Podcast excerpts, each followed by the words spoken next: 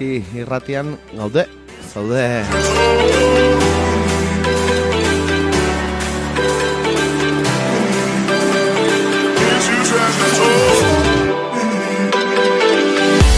Son las 10 de la mañana del primer día de junio de 2023, de jueves 1 de junio, y aquí arranca Pasealeku, el magazine de actualidad de Eguzki Irratia.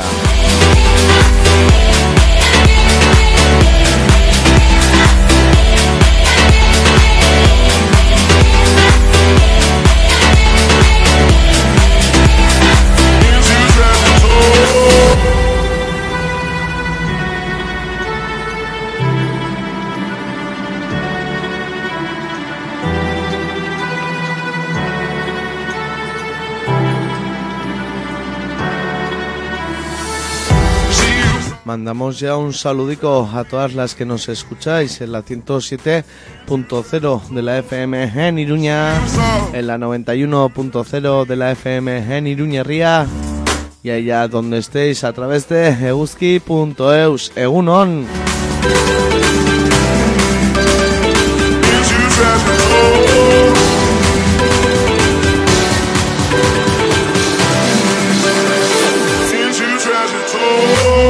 Saludico también a esas radios amigas y sus oyentes. Garrasi Irratian Alchazu, Estanda Irratian Turmendi y allá en los Pirineos, Irati Irratia, Egunon de Izuela.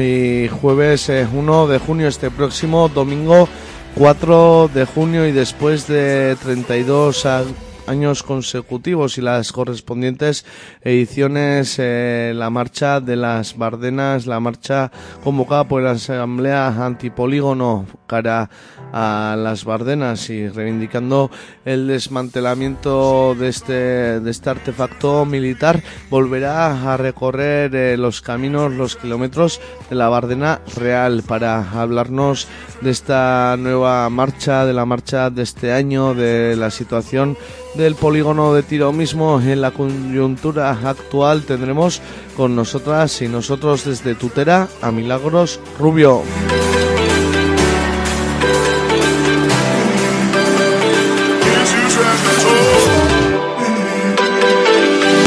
Vuelve el espacio de tertulia política a Pasealecu, el Aterpe. Vuelve, pero no difiere mucho del momento político que pasa por ciclo electoral. Como no, hoy nos visitarán a partir de las 11 de la mañana José Luis Uriz y Saúl Aranguibel para parlamentar en el Aterpe.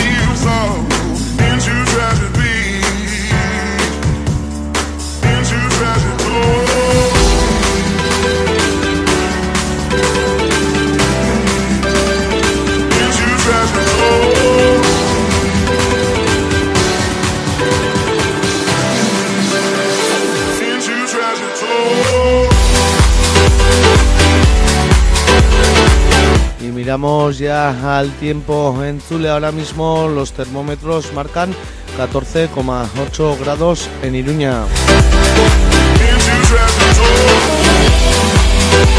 Y la predicción del día para el Rialde nos dice que intervalos de nubes, bajas de madrugada con brumas y nieblas dispersas asociadas en puntos altos y de evolución durante el día con probables lluvias y chubascos por la tarde en el interior que no se descarta se inicien desde por la mañana y que localmente pueden ser en forma de tormentas fuertes y granizo. Temperaturas mínimas en ascenso ligero, temperaturas máximas en descenso algo más suave en el norte, vientos flojos variables que tenderán por la mañana a flojos del sureste y con rachas fuertes asociadas a las tormentas. Las temperaturas oscilarán en Iruña entre mínimas de 11 y máximas de 23 grados. En Alchazú entre mínimas de 10 y máximas de 22 grados. Y en Agoitz entre mínimas de 12 y máximas de 21 grados.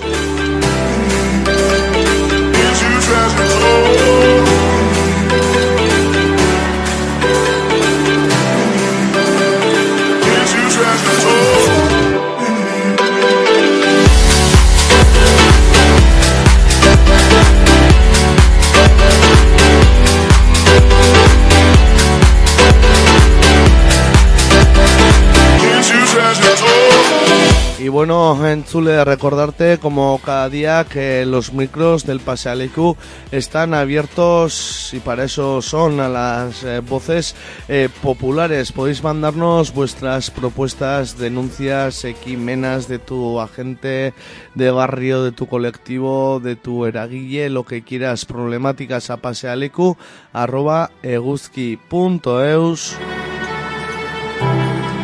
Ahí está la vía del WhatsApp en directo y hoy día de Aterpe con visita de José Luis Uriz y Saúl Aranguibe. Los invitamos eh, más encarecidamente a ello. A partir de las 11 de la mañana tendremos abierto el WhatsApp para que podáis eh, participar también en el Aterpe en el 645 442420. Repetimos, 645 442420. Ahí está el hilo telefónico de Guzki y Ratia en el 948-220758. 948-220758. Y también abiertas las redes sociales tanto de Guzki y Ratia como de Pasealecu en Facebook y en Twitter.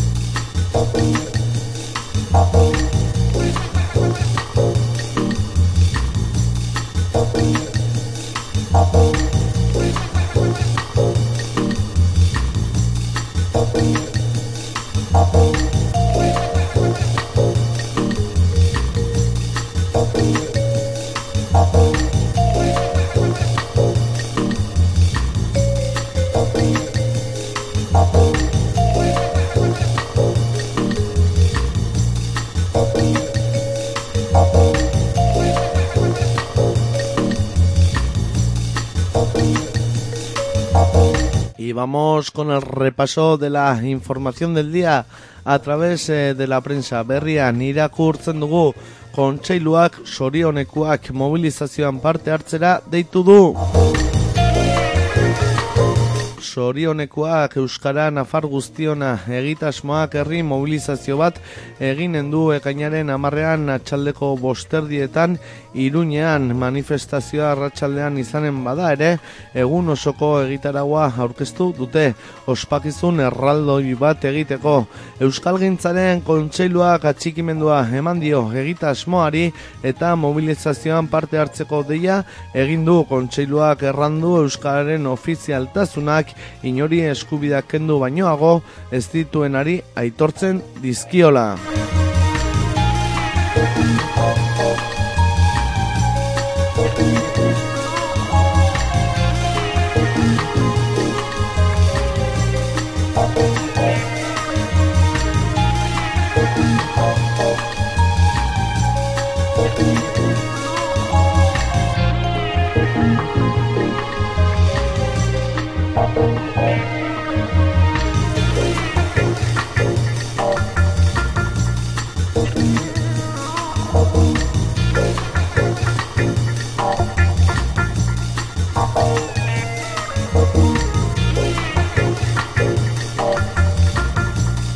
Berrian ere berretsi dute adikzioak eta buru osasuna lotuta daudela ziklo kaltegarri batean. Erdu programak zaurgarriak diren pertsonak hartatzen ditu. Berreunda, irurogeita mar pertsonei harreta eskaini zienia zorietatik eunda larogeita zazpi etxerik gabe zeuden.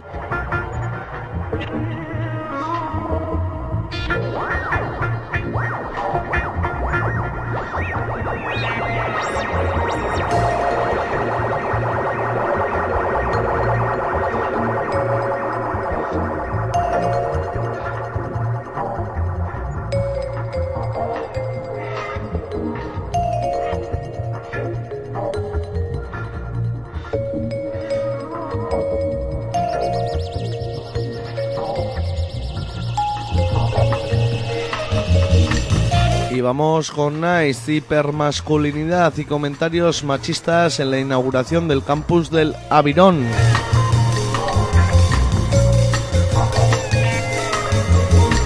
La imagen de una docena larga de mandatarios es una inauguración pasaba de por sí un mensaje poco igualitario.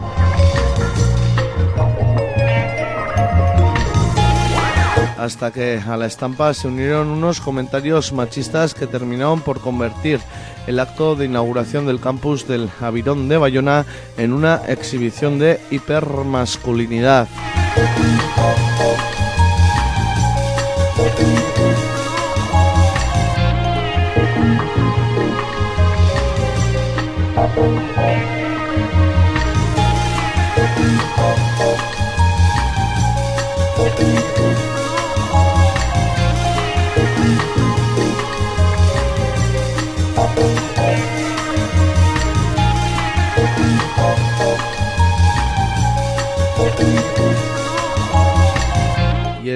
También AMAC contra el racismo. El experimento Clark arroja el mismo resultado 9-90 años después. Con el objetivo de poner sobre la mesa el racismo interiorizado, la asociación AMAC contra el racismo ha publicado un vídeo en el que exponen los prejuicios racistas que tienen las niñas y niños. Han repetido un experimento de 1930 y ha arrojado resultados idénticos al original.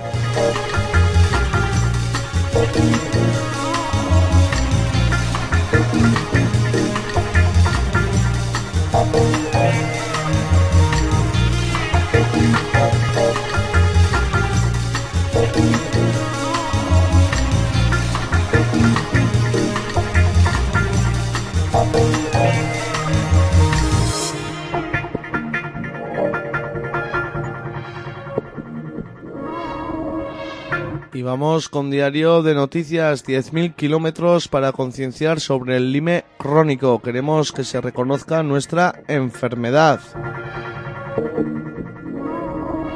La iniciativa Límetro a Metro ha bordeado la península de manera virtual, pasando por medio centenar de localidades y ha finalizado este miércoles en Vera.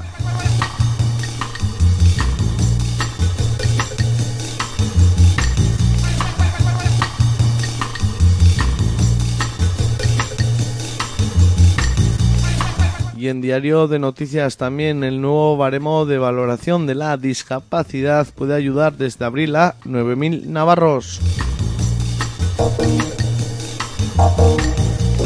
Incluye factores como la limitación en las actividades diarias o la restricción en la participación social, además de considerar en mayor medida el dolor.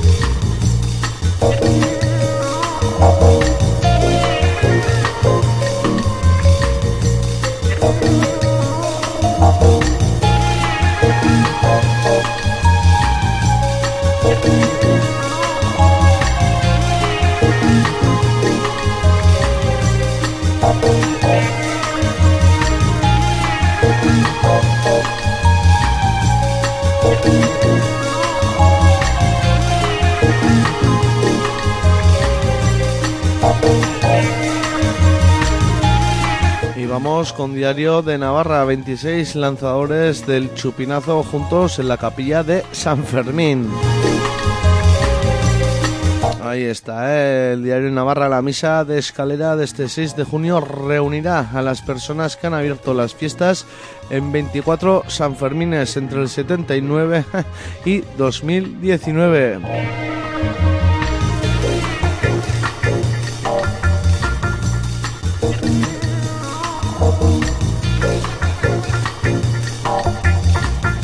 Y Cuñica publicitaria en Diario de Navarra. McDonald's abre su cuarto restaurante en Pamplona.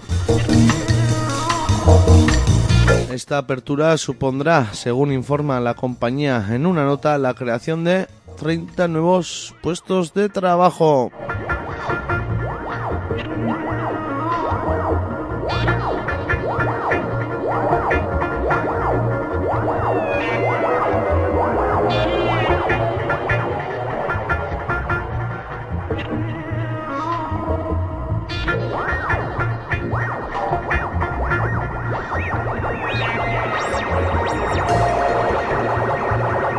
Y vamos con el bloque de la prensa del Estado. En el país, una mujer inmune al dolor y la ansiedad abre nuevas vías al tratamiento de las heridas y el estrés.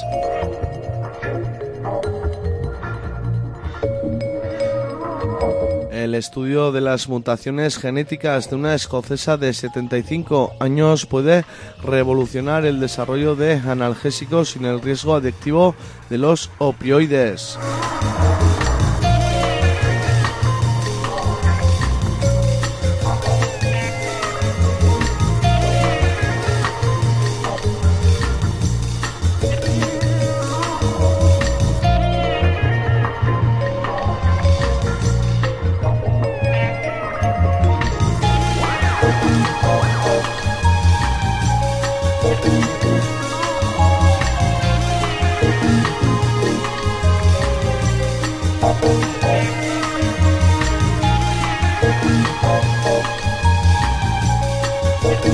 En el país también la campaña de boicot en Alemania por Doñana que alarma a los agricultores andaluces. Se están cumpliendo todos nuestros presagios.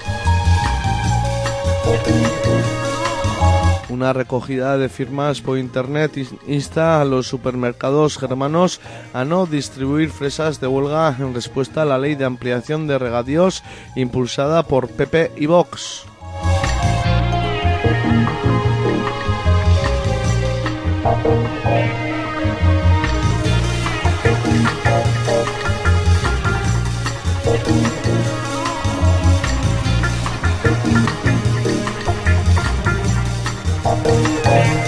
Vamos con el bloque de la prensa digital en el diario.es. La revolución del autoconsumo hunde la demanda de electricidad a su mínimo en 20 años.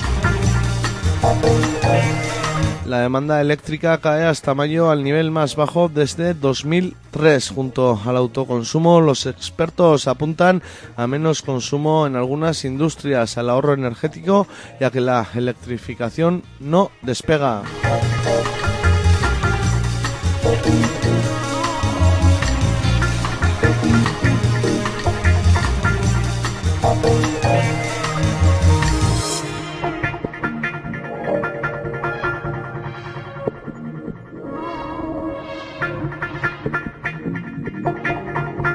Y en el diario.es también las empresas más contaminantes se embolsaron millones a cambio de nada, ni más empleo ni menos CO2 en la atmósfera.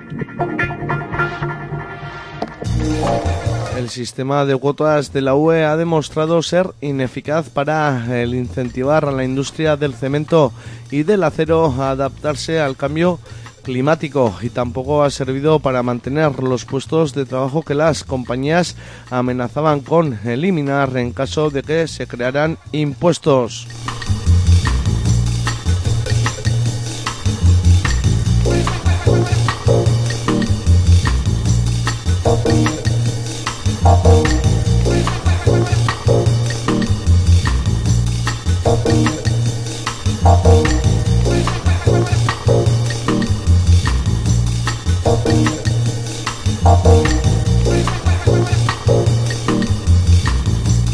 Y vamos con Infolibre. Las emisiones en 2022 de las empresas españolas crecieron un 8% y Repsol fue la más contaminante.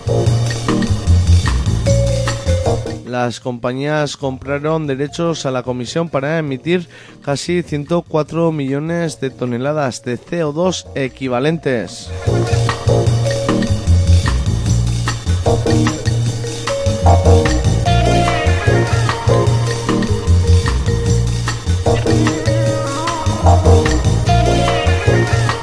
La imagen constata, contrasta con la Unión Europea, donde el uso total de derechos para contaminar cada Barcatu.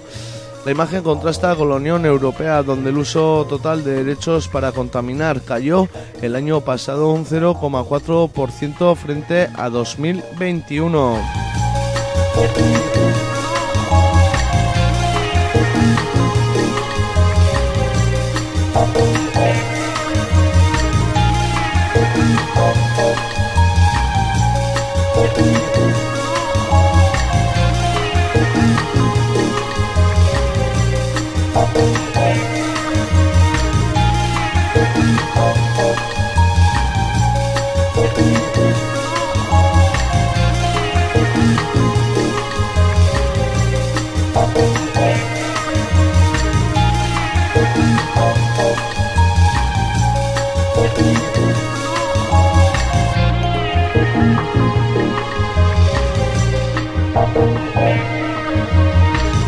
Infolibre también un tercio de los planetas más comunes de nuestra galaxia puede estar en zona habitable.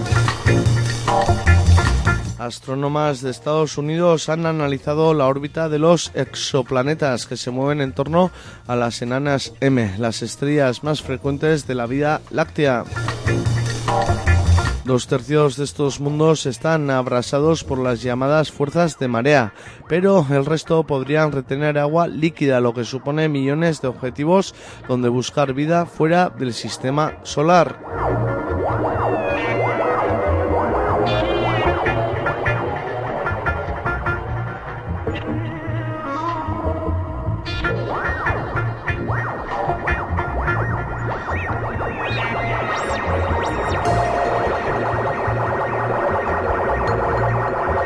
Vamos con el salto. Las pequeñas productoras de plátano siguen bajo el volcán. Ganamos 25 céntimos de los 4 euros que te cobran.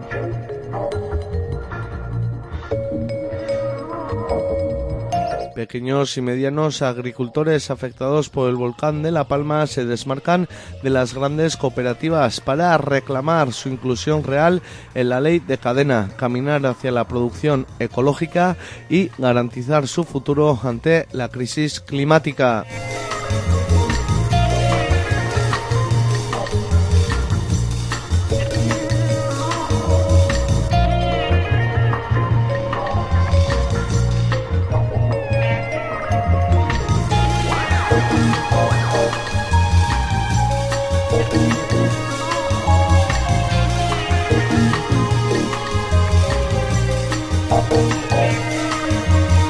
El salto también la organización que destapó el Dieselgate señala al sector del automóvil que se resiste al coche eléctrico. El Consejo Internacional de Transporte Limpio pone la lupa sobre los fabricantes rezagados, entre los que lista a Toyota, Honda, Nissan, Tata, Mazda y Suzuki.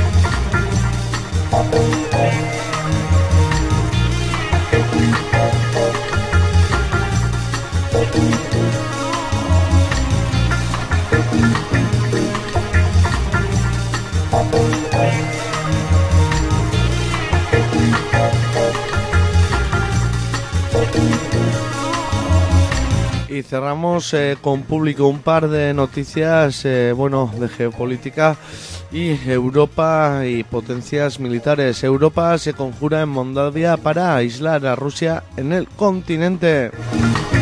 La comunidad política Europa se reúne por segunda vez con las únicas ausencias de Vaticano, Rusia y Bielorrusia. El próximo encuentro tendrá lugar en Granada en octubre.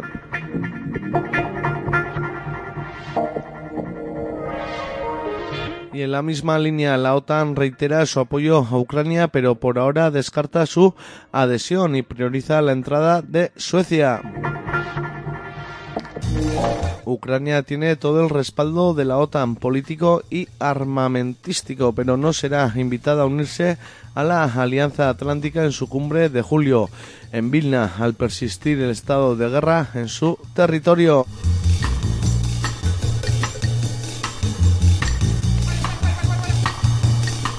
Y una última noticia del día en público, página internacional. Demócratas y republicanos acuerdan elevar el techo de deuda para evitar la suspensión de pagos de Estados Unidos.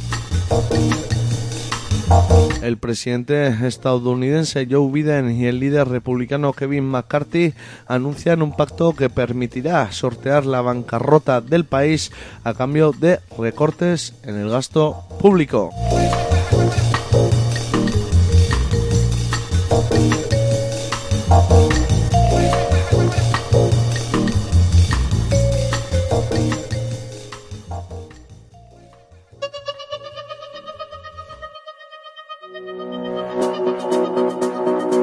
Itxaroten ari zarenean Irudimena gortzen denean Aleginak nahiko ez direnean Gutxinaka ilusioa itzaltzen da Alduguna egiten ari garenean Gure txanda galdu dugunean Nekea gain Mirua lanza en colaboración eh, con Goiz lanza barkatu Goiz hiltzen dira ametsak.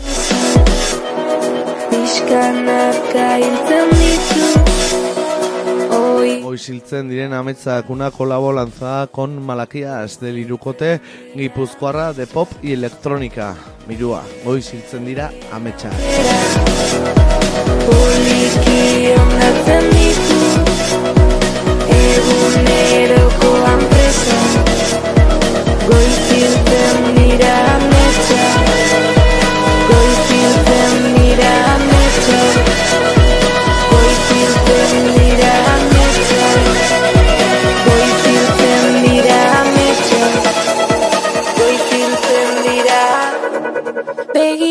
jaikita zerura.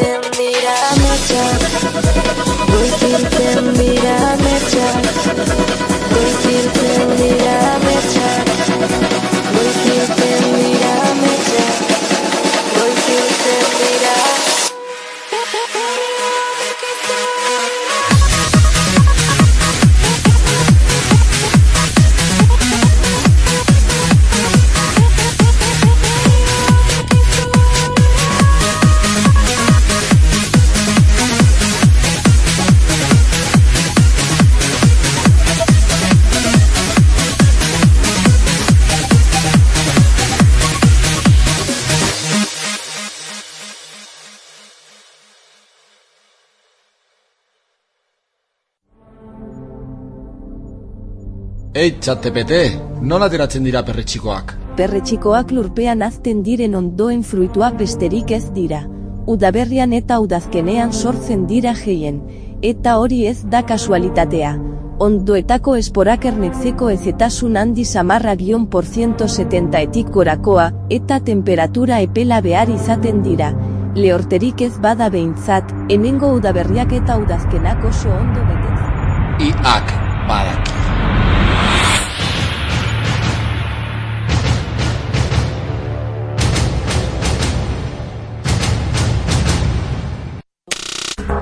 ¿Estás harta de escuchar siempre lo mismo en los medios de comunicación? ¿Estás cansado de ver las mismas noticias una y otra vez? La supuesta nueva era de la comunicación se ha convertido en la era de la manipulación informativa, las noticias falsas, la propaganda y la venta de los medios al poder económico.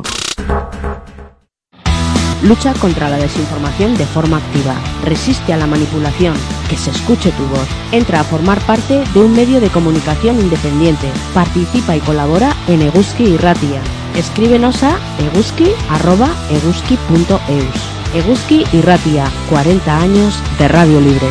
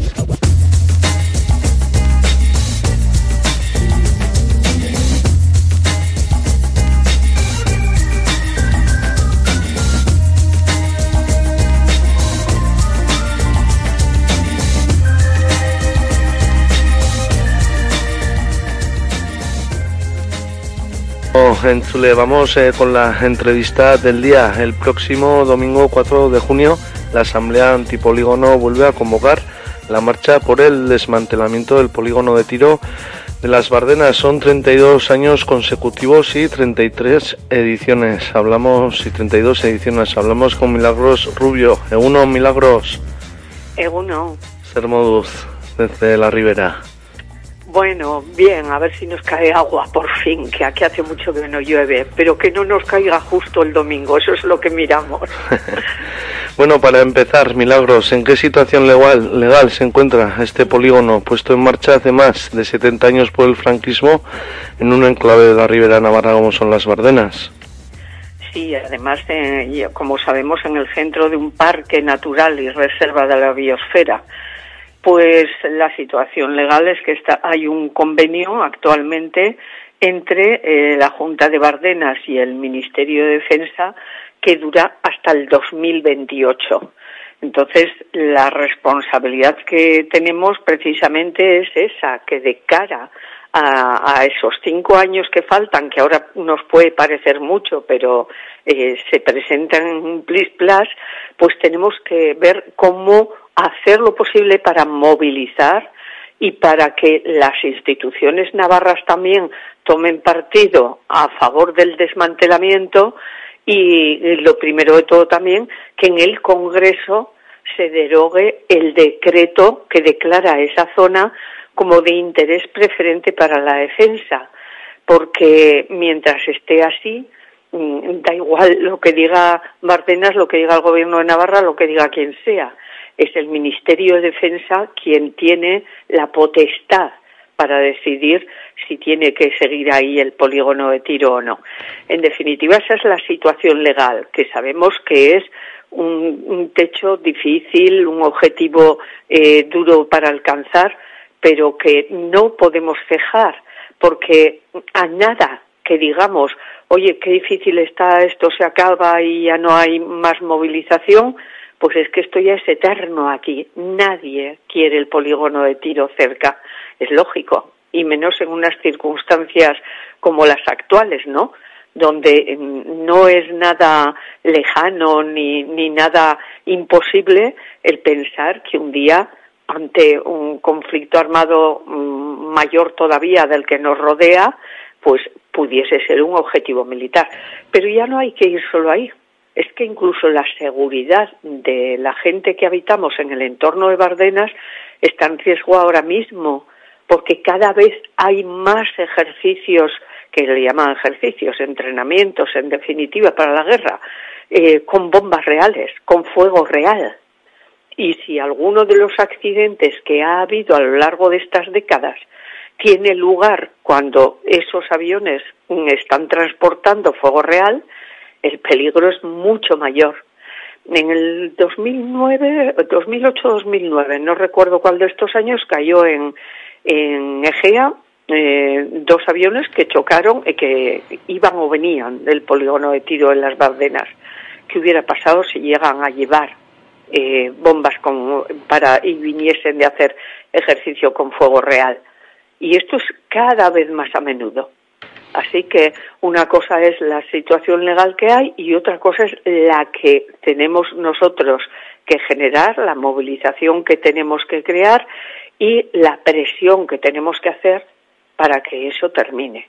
El polígono de tiro de las Bardenas no tiene que estar ahí donde está por múltiples razones, por cuestiones antimilitaristas, por cuestiones de seguridad para la gente que rodeamos esa instalación con nuestras viviendas y nuestras, eh, nuestras poblaciones y por cuestiones incluso también económicas porque eh, es que mm, vamos se están detrayendo bueno desde siempre pero desde la guerra de Ucrania se están detrayendo eh, una serie de recursos que deberían ir para cubrir otro tipo de necesidades sociales y sin embargo se están invirtiendo en, ya sabemos en qué, en armamentos para la guerra, pero también en más entrenamientos en el polígono de tiro de las Bardenas. Si llega en pleno 2023, eh, como dices, en este mundo militar y, militarizado, bueno, escaladas eh, militares aquí y allá, se he tocado muchos eh, palos, eh, milagro en tu respuesta bien redonda, pero bueno, por poner el foco en algo nos comentabas, ¿no? Que la pelota está en el tejado de Madrid, hablabas también de la Junta de las Bardenas, no sé, también desde la, sin alargarnos mucho, desde la perspectiva democrática, ¿no?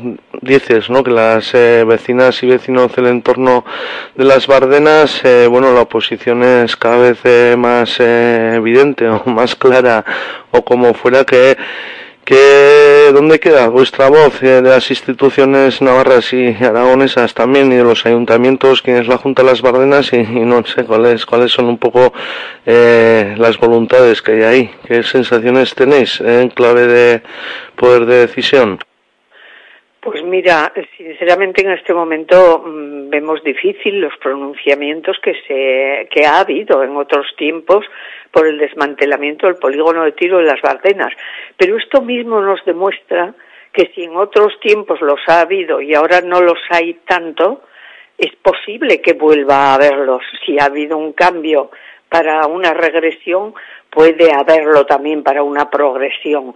Y ahí es donde no tenemos que bajar los brazos, donde no tenemos que rendirnos, sino seguir adelante, que en algún momento esperamos que se crucen los astros y no sean favorables las circunstancias.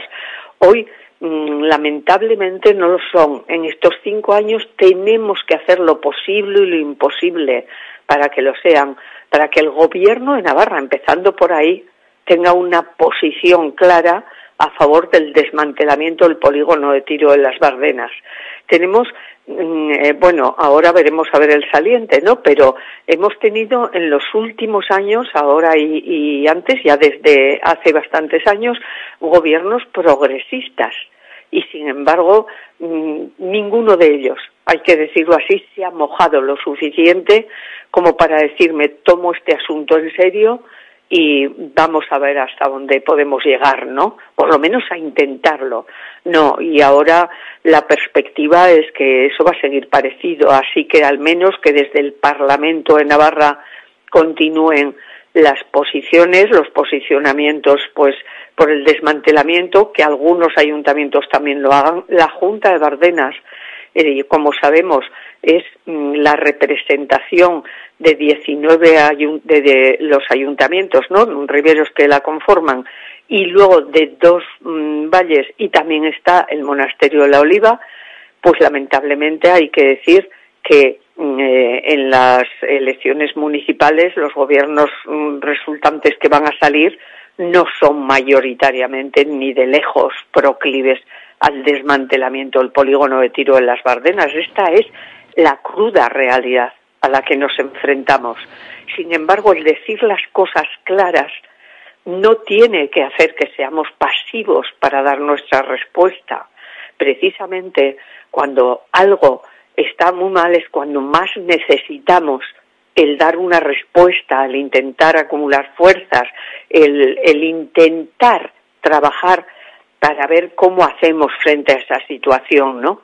Y en eso estamos. Por eso convocamos la marcha este domingo, por eso llamamos a toda la gente a acudir a la marcha y mm, es una incógnita porque como por la pandemia hemos tenido que estar unos años sin hacerla, pues es una incógnita. No sabemos, lo decimos con toda honestidad, si nos juntaremos 100, 200 o 50. Pero a partir de aquí tenemos que volver a generar esa movilización y todas las que seamos capaces de llevar a cabo porque estamos ante un objetivo muy difícil y sin embargo muy justo por nuestra parte al reivindicarlo, que es el desmantelamiento del polígono de tiro. ¿Dónde ves eh, que esté la conciencia antimilitarista y el movimiento antimilitarista hoy en día, porque lo cierto es que, bueno, eh, estamos en un mundo cada vez, como decimos, ¿no? Eh, con conflictos armados en los que somos eh, protagonistas, como bien has dicho, todo eso en la Bardena se nota, la escalada militar es terrible, en la guerra de Ucrania ten, hay la sensación también de que no, de que no ha habido una respuesta, ¿no? Popular contundente en términos de, antimilitarismo y pacificación donde ¿Dónde ves que, porque claro, todo esto tiene, como bien dices, consecuencias directas en vuestra casa, ¿no? Con la OTAN, con el ejército del aire español, eh, y con un conflicto como el de Ucrania, bueno, escalando todo. ¿Dónde cree, dónde, cómo ves eh, la necesidad y conciencia antimilitarista hoy, Milagros? La necesidad, desde luego, es muchísima y se deriva de todo lo que hemos comentado cómo veo que es impregna esa conciencia antimilitarista en la sociedad, pues eh, no creo que la temperatura está muy alta. Si metemos el termómetro, creo que somos, mm, al menos, estoy hablando desde lo que yo conozco y desde mi entorno, no somos una mayoría quienes nos movilizamos por estos temas. Otra cosa es qué opina la gente en su fuero más íntimo, pero lamentablemente como estamos en un tipo de situación en la que, por un lado, la gente está pensando en sus necesidades más inmediatas, fruto de, que hay familias que tienen dificultades para llegar a fin de mes, en fin, de cómo sabemos que está la cesta de la compra, de, de toda la situación económica, pero no lo piensan pensando en las causas profundas y en cómo afrontarlo, sino mm, quizás más como en plan supervivencia, ¿no? De cómo ir solventando este mes y el siguiente. Si junto a eso hablamos, nada más que teniendo en cuenta resultados de, de las elecciones pasadas en muchos sitios, ¿no? Si hablamos de esta ola de derechización populista mm, que aunque no llegue al estilo eh, trumpista no pero que tiene algo que ver con esa ola que azota al mundo pues digamos que eh, la cosa está cruda. O sea es que no queremos poner paños calientes a lo que es de otra manera pero sin embargo eso nos hace ser más responsables de lo que queremos, de lo que perseguimos. Y, bueno, pues no tirar la toalla y seguir manteniendo nuestra utopía porque nuestros objetivos son justos, porque lo que decimos, si hay motivos antimilitaristas, hay motivos económicos, hay motivos de seguridad para decir que el polígono de tiro en las Bardenas debe salir como tarde en el 2028, que es cuando han de decidir un nuevo convenio o no. Esa es nuestra posición, es justa, la queremos perseguir y a ver qué es lo que podemos ir logrando de acumulación de fuerzas que por ahora, honestamente, eh, reconocemos que está muy difícil, pero ahí hay que estar. Eso es lo que sabemos, que en conciencia desde luego, si no se desmantela, no será por nosotros. Hablamos, eh, te voy a hacer eh, dos eh, preguntitas, me parece importante, de, de, temas específicos. Cuando hablas del tema económico. Eh, bueno, vez eh, nos gastamos más y más y más en ejércitos, en defensa y, todo esto, bueno, no hay más que ver, ¿no? Los presupuestos generales del Estado español para el 2023, donde eh, defensa sube a casi 13 mil millones de euros, se está aumentando el gasto militar, todo eso también se notará en el movimiento de la Bardena que hay mucho hay mucho que, cambiar ahí también pero es que la cosa es que, gastan más y más yo creo no sé habrá gente que juntará también con, con el polígono mismo es que eh, acabas de explicar tú mismo, ¿no? Y mira, yo el otro día precisamente repasaba algunos datos y el gasto mismo que tiene el Ministerio de Defensa respecto al polígono de tiro de Bardenas, eh, no tengo ahora las cifras aquí delante, pero va creciendo de año en año tremendamente, ¿no? Y, todo para enterrar en Bardenas el armamento que se tira, ¿no? O sea, es que mm, es una cosa irracional es que em, realmente estamos rodeados de dificultades y sin embargo esto sucede así, o sea, es que eh, lo hemos explicado ambos, tanto tú como yo, esto es irracional y sin embargo sucede. A ver, a ver si la gente vamos espabilando y vamos dándonos cuenta de dónde están los objetivos que tenemos que perseguir y qué es lo que tenemos que hacer. Desde luego. La Asamblea Antipolígono, lo que tenemos claro es que comprendemos las dificultades de la gente y luego que mucha gente aquí pues ha nacido ya con el polígono de tiro de las Bardenas y como por suerte dentro de las propias poblaciones no ha pasado nada grave, pues igual se hace la del avestruz, ¿no? La, se esconde la cabeza y no se mira más allá. Pero está sucediendo, ya no digo solo lo de lejos, donde se tiran esas bombas luego de fuego real, pero para acertar contra objetivos que provocan destrucción, muerte y miseria. Es que hablo ya de lo de aquí mismo. Sí, te iba a preguntar eh, una última cuestión, ¿no? Con la seguridad, ¿cuál es el saldo de estos eh, 70 años eh, de violencia ¿no? en las eh, Bardenas. Así que, bueno, nombras accidentes, pero también pastores, eh, que el saldo, que ha habido víctimas y ha habido consecuencias. Más ¿no? de 30 víctimas. Lo que pasa es que, bueno, lo del pastor, que se dice aquel primer pastor. Sí, perdona, eh, que igual lo he dicho de manera muy vulgar, pero. No, no te preocupes. Es solo lo aclaro porque creo que es bueno que manejemos mmm, datos mmm, ciertos, ¿no? Entonces, lo del primer pastor no se sabe hasta qué punto es de leyenda y hasta qué punto es cierto porque no se acaba de dar con quién fue la víctima. Entonces eso está ahí. Es posible porque como eran tiempos profundos del franquismo, 1951 cuando se puso, pues, pues es posible que, que fuese y no tengamos datos, pero no lo podemos confirmar.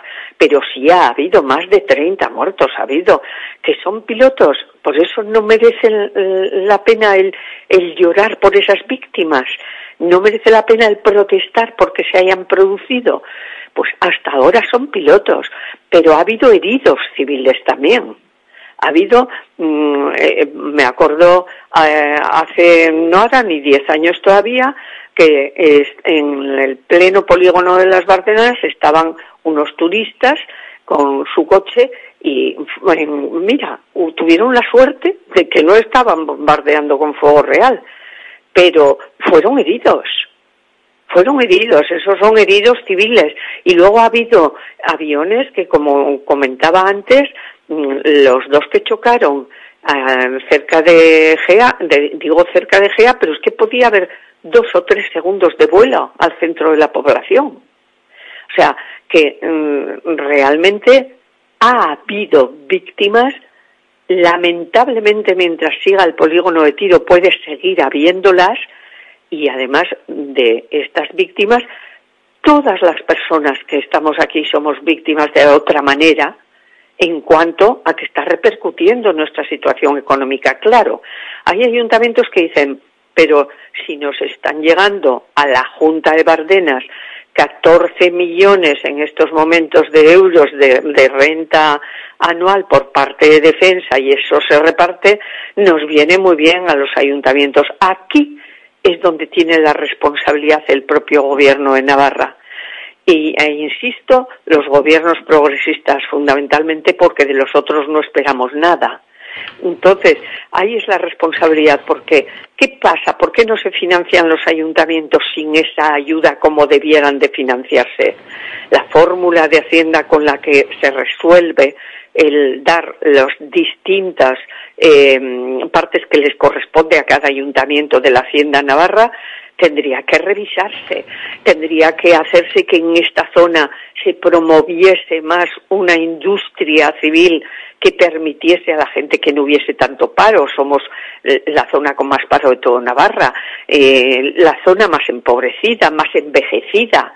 O sea, hay muchas cosas que se mezclan, parece que hablamos solo de antimilitarismo, que ya de por sí es muy importante, pero estamos hablando de muchos aspectos, de muchos temas. Uh -huh. y, y eso es así, y por ahora no encontramos una voz institucional que haga caso de verdad a todas estas circunstancias. Bueno, eh, Milagros, tenemos eh, que ir eh, cerrando poco a poco. El domingo, este domingo 4 de junio, eh, después de 32 eh, años en movimiento, vuelve a tomar eh, la marcha de las Bardenas. ¿Cuál es el llamado? Pues el llamado es que mm, acuda la gente, que nos juntemos a las once y media aproximadamente en la zona de los Aguilares y que allí estaremos y saldremos a las 12 en punto, como todos los años, caminando hasta el polígono de tiro, leeremos nuestro comunicado y después ya, pues es voluntad de cada cual si ya se va a comer a casa o hacemos una, de otros vamos a, y hacemos una comida autogestionada en el yugo. El conjunto del día es festivo reivindicativo, digamos, ¿no? Y, y bueno, de paso, pues caminar unos kilómetros que no nos viene mal. Y disfrutar de, de la Bardena, aunque, Exacto. aunque estén los militares allá. Pues nada, Milagros, Orain Bay, para despedirnos, eh, siempre lo hacemos y con todas las invitadas, con todas las que visitáis este espacio de Euski y Ratia y brindarte la última palabra por si quisieras transmitir un último mensaje, algo que se nos haya podido quedar, algo que creas importante a nuestra audiencia. Tuya es la última Eh, palabra. Es que ricasco, lo único, insistir. Domingo 4 de junio, por supuesto, recordaremos a Gladys del Estal una vez más y allí nos juntaremos quienes consideramos que el polígono de tiro de las Bardenas sobra en nuestra tierra y debe ser desmantelado.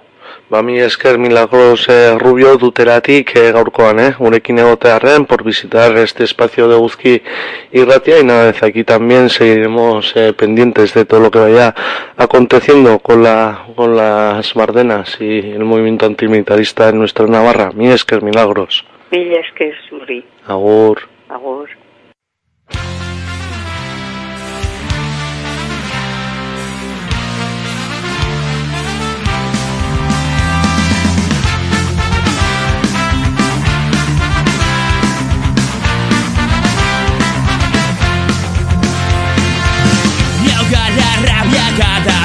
Bueno, decenas, eh, décadas eh, en lucha contra las Bardenas y hace poco jóvenes de la zona organizaron una marcha también. Bueno, esto lo que se- suena son los eh, Lucians, grupo de la Ribera, Ospa Emendik.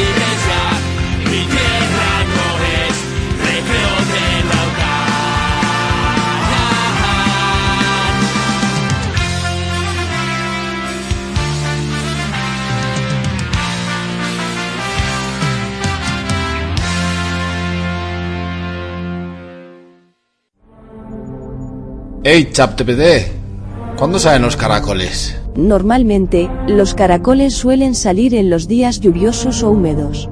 Esto se debe a que la lluvia y la mayor humedad en el ambiente les ayuda a moverse con mayor facilidad y a encontrar la comida que necesitan. Sin embargo, también es importante mencionar que los caracoles hibernan en invierno y en los climas más fríos, lo que significa que salen menos durante esos meses. La IA ya lo sabe.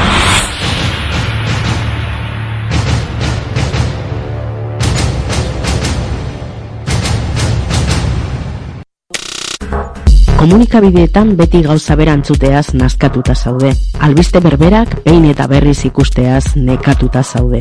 Komunikazioaren ustezko aro berria, informazioaren manipulazioa, albiste faltsuak, propaganda eta komunikabideen botere ekonomikoekikoen salmentaren garai bihurtu da. Borroka ezazun modu aktiboan desinformazioaren aurka, eutxi manipulazioari. Izan zaitez komunikabide aske baten partaide. Sar zaitez eta parte hartu eguzki irratian. Idatz iezaguzu eguzki abildua eguzki.eusera. Eguzki irratia, berroi urtez irrati librea.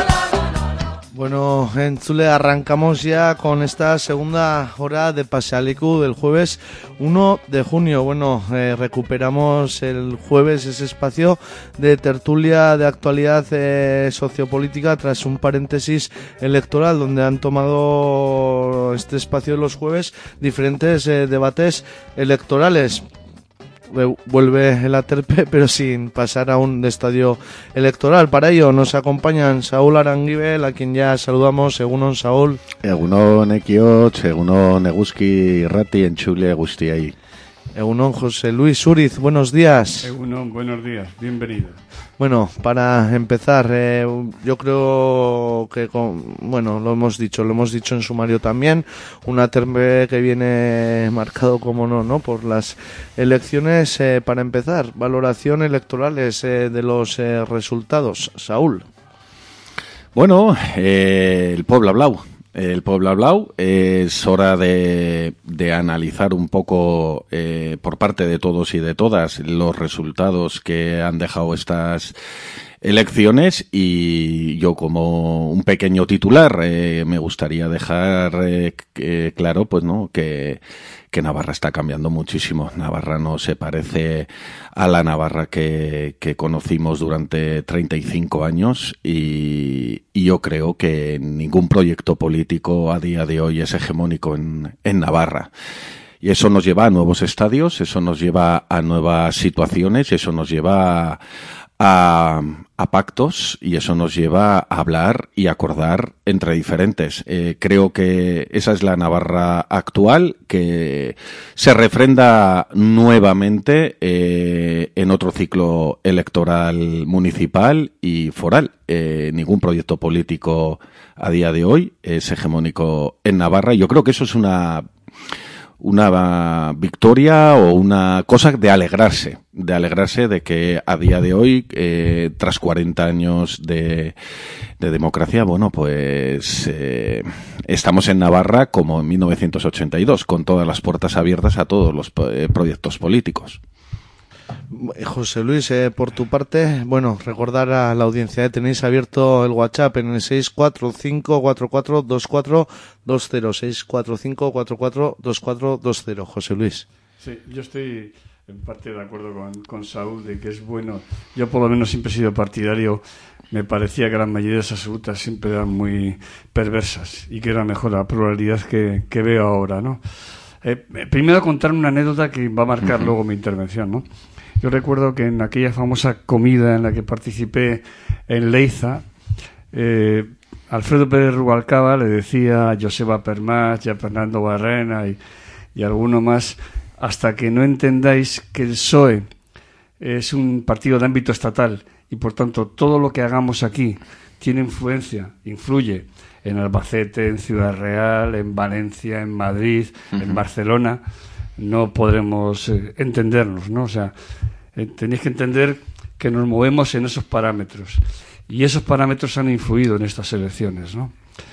Eh, creo que la, la clave en el resto del Estado ha sido un error, en mi opinión, cometido por Bildu con, con las listas famosas, que aquí se puede entender, yo por lo menos lo entiendo, entiendo los razonamientos, pero en el resto del Estado nos ha hecho muchísimo daño porque la, la derecha extrema y la extrema derecha ha jugado duro con eso, ¿no? Una vez dicho eso, comentar que yo discrepo de los analistas que plantean que esto ha sido una victoria apabullante del Partido Popular y de Vox. Han avanzado, pero es falso que haya sido un, que hayan arrollado, como dicen ahora, ¿no? Primero, la diferencia en votos ha sido 700 y pico mil votos. Son muchos, sí, pero no son dos millones o dos millones y medio. O sea, no, no ha sido un arrase, vamos. Ha sido una victoria, una victoria holgada, fuerte. Segundo, si la izquierda, la izquierda del PSOE hubiera ido junta, unida, por ejemplo en Cádiz iban tres listas para entendernos, eh, no habríamos perdido ninguna de las comunidades autónomas y prácticamente ninguna de las capitales, o sea, ni Valladolid, ni Burgos, o sea, todas las que se perdieron, y ni Valencia, ni Aragón, ni, ni Extremadura, eh, porque el 5% ha limitado totalmente los resultados electorales. No había más que ver la televisión, cuando daban 3-5% de, de voto escrutado, aparecía o Izquierda Unida, o, o Podemos, o Adelante Andalucía, tal, y, y, luego cambió radicalmente en el momento que no, no entraron ahí, ¿no? Y esa va a ser la clave del futuro. Y por último, hay que entender que lo que hace el gobierno no ha servido, lo que ha hecho el gobierno, que ha sido una labor fantástica en estos cuatro años, no, no ha tenido influencia en, en las elecciones, la gente no, no ha captado ese mensaje y solo ha captado el mensaje que venía de Isabel Díaz Ayuso de Bildu, Bildu, ETA, ETA asiste, ETA, ETA gana, ETA no sé qué, ETA. Y eso en cierto electorado ha influido mucho. Y ahora viene eh, el 23CJ. Y ahora ya entraremos. Luego entraremos, sí. bueno, atendiendo a los eh, resultados, voy a poner encima de la mesa elementos que, que han ido, bueno, saliendo también, pero la abstención, eh, se ha hablado también, ¿no? No. De, vale, ahora, ahora. No, un 30%. No me cortes, por favor, José Luis. La abstención, se hablaba de, bueno, de la abstención que ha podido haber, no activa, menos activa. Se ha hablado mucho también de la desafección eh, política. Eh, en nuestros eh, territorios, bueno, ha habido también bajadas de datos de participación, si no, habría también llamados. ¿Cómo, cómo veis un poco eh, ese voto que no se ha realizado? O, o una cuestión como la abstención, que también se está, se está hablando. ¿Qué valoración hacéis ahí? Ya que más empezado, te doy la palabra. Perdona. No, que, que, que no, ha, no, ha, sido una extensión brutal, ha, sido una, ha estado en torno al 30% de media, de 30 a 32%. Hombre, ha beneficiado a unos y ha perjudicado a otros. Yo me acuerdo que una vez, otra anécdota, hablando con Chema Jurado de Villaba, me decía, el día que en Villaba votemos en, el Alto San Cristóbal, arrasaremos. No era, era comentario, ¿no? Porque nosotros iremos todos a votar. Y vosotros pues os quedaréis por el camino, ¿no? Pues un poco ha, pasado. El voto más militante es el que se ha beneficiado en esto. Pero yo personalmente no creo que la culpa de lo que ha pasado ha sido de la abstención. Yo creo que ha sido de los, del análisis que he hecho un poco resumido anteriormente, no, no de la abstención.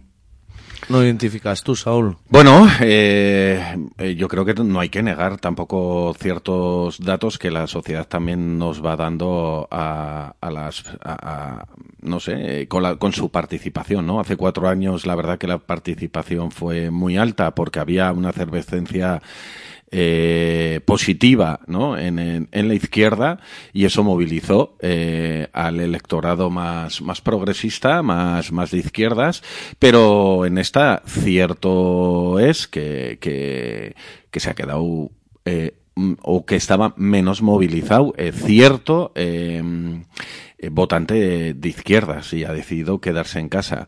Creo que también hemos vivido una pandemia y creo que también eh, a nivel mundial se está viviendo un desprestigio eh, eh, impulsado. Eh, esto eh, no es un fenómeno meteorológico, es un fenómeno impulsado por parte de las derechas extremas y, y- y derechas liberales de que, de que de un desprestigio total a la, a la función política, ¿no? Eh, está calando eso de que todos los partidos son iguales y yo no, no creo que sean todos iguales. Pero coincido también eh, con, José Luis en que tampoco ha sido una, una abstención como para echarse las manos a, a la cabeza, por lo menos eh, en, en Nafarroa y en el conjunto del, del Estado. Sí que hay en territorios que ha bajado de ese, de ese 30% y se acerca más al 30 y pico por ciento la, la, la abstención. Pero es cierto, no creo que haya sido excesivo, creo que que estamos viviendo etapas nuevas, la, está cambiando todo esto y por eso mismo apelo a todos los partidos políticos que creen que la política ha de usarse para mejorar las condiciones de vida de la mayoría de las personas a que eh, no sigamos haciendo política del siglo XIX, sino que prestigiemos entre todos y todas las políticas, la política y lo que estamos viviendo a día de hoy, una vez celebradas las elecciones, por parte de muchos partidos políticos es volver a, a claves de sillón, a claves de pacto y a claves de eh, ciudadano vota y ahora decido yo lo que hago, ¿no? No sé, yo creo que, que hay que hacer esas lecturas también, ¿no? Hay que prestigiar la política, porque si no, nos la harán ellos y si no, volveremos a la edad feudal y yo creo que ahí tenemos un trabajo entre todos y todas de, de no, no menospreciar a la gente que no va a votar, sino intentar animar que la gente vote. Hablando de, bueno, de resultados, tendencias, entrada de Vox, irrupción de Vox eh, aquí y allá y también en Nafarroa, Saúl. Sí, sí, sí, hostias, viene, vienen con casi 14.000 votos en, en todo Navarra y, bueno, esta, eh, estas personas no han nacido ayer.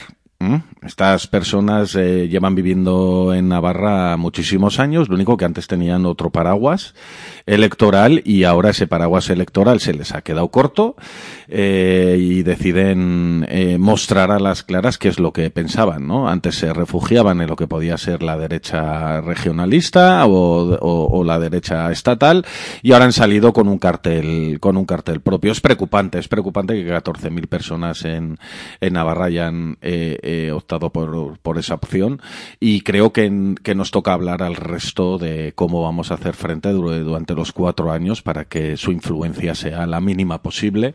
Yo creo que en Europa hay ejemplos de cómo, cómo tratar a, este tipo de partidos que que, no, no cree que todas las personas sean iguales, no creen que todos los derechos para todas las personas eh, es un principio democrático, no creen en la democracia, no creen en, eh, ni en, el salario mínimo, ni creen en, las, en la subida de las pensiones, ni creen en, el, en que hay que hacer cosas para parar el cambio climático, ni creen en, muchísimas otras cosas que nos afectan en el día a día. Y entonces yo creo que ese es un punto que ahora mismo los pactos en ayuntamientos y en, y en, y en los gobiernos eh, forales eh, y regionales no está dejando hacer, pero creo que Navarra será pertinente una vez que, que calmen las aguas y todo vuelva a su ser y empiece la legislatura, tendremos que tomar eh, partido en, en esta, en esta, en este problema, bueno, que se nos afrenta. ¿Para qué?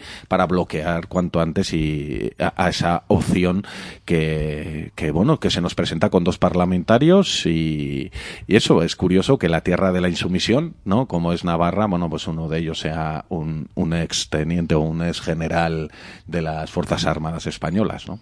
José Luis, ¿cómo ves? Eh, Bueno, vos ha venido para quedarse. O sea, si alguien pensaba que era un fenómeno parecido a Podemos, yo, yo creo que se equivoca. Eh, eh, los que somos de la vieja guardia roja, ya analizábamos en tiempos que, que los fenómenos de extrema derecha no afectaban a España porque estaban dentro del Partido Popular. O sea, ya hacíamos el análisis de que estaban, la extrema derecha estaba incorporada al Partido Popular, pero ahora la extrema derecha ha salido. Ha salido fuera del Partido Popular y se les ha caído la careta y ya sabemos en, en qué posición está. Por cierto, en Navarra, fijaros qué curioso, estábamos hablando antes de resultados. En Navarra, el, PS el PSN ha mantenido 11 parlamentarios. Eh, Podemos, o sea, Unidos Podemos, eh, Sumar, lo- iban juntos y han crecido. Han sacado tres, mientras que el resto de, los, de las comunidades se llevaban el guantazo. Aquí han mantenido y han superado tres.